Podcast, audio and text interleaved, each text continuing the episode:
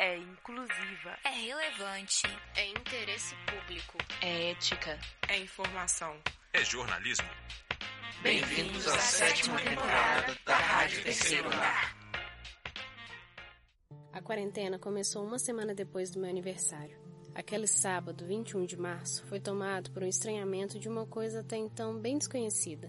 Se na semana anterior eu estava comemorando um novo ano de vida com pessoas que amo por perto, na semana seguinte comecei a viver a rotina que seria meu novo normal pelos meses seguintes. Depois daquele sábado veio domingo, a segunda, terça. Os dias se passando e o medo inicial foi dando lugar à angústia e à incerteza de quando tudo isso iria passar.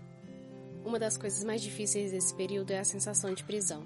Não diria que minha vida social de antes era muito movimentada, mas constantemente eu gostava de estar com os meus amigos, conhecendo novos lugares na cidade. Todos os dias tem aquela cara de segunda-feira, que nunca tem fim.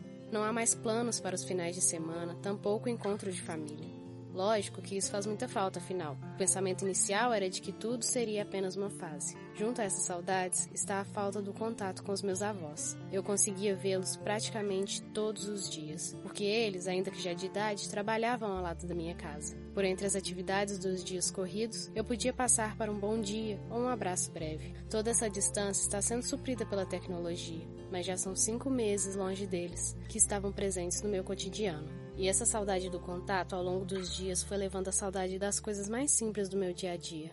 Andar de ônibus, até então uma tarefa bem cansativa. O trajeto até a faculdade e até mesmo caminhar na rua sem a preocupação de estar com máscara. Sorrir e ver os sorrisos alheios por aí. Pequenos detalhes que, refletindo bem, sinto que não dei a devida importância naquele momento. Tudo isso fazendo lembrar o ditado velho e clichê de que só damos valor quando perdemos.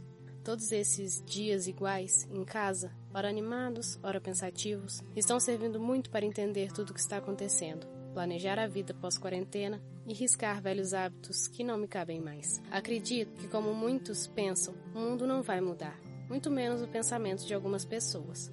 Mas acredito que os sentimentos que adquiri e amadureci, empatia, compaixão, resiliência, levarei como aprendizado para depois, com a gratidão e esperança de que esse mal não atingirá a mim nem as pessoas que mais amo.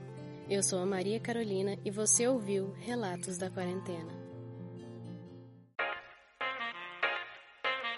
É inclusiva. É relevante. É interesse público. É ética. É informação. É jornalismo. Bem-vindos à sétima temporada da Rádio Terceiro Andar.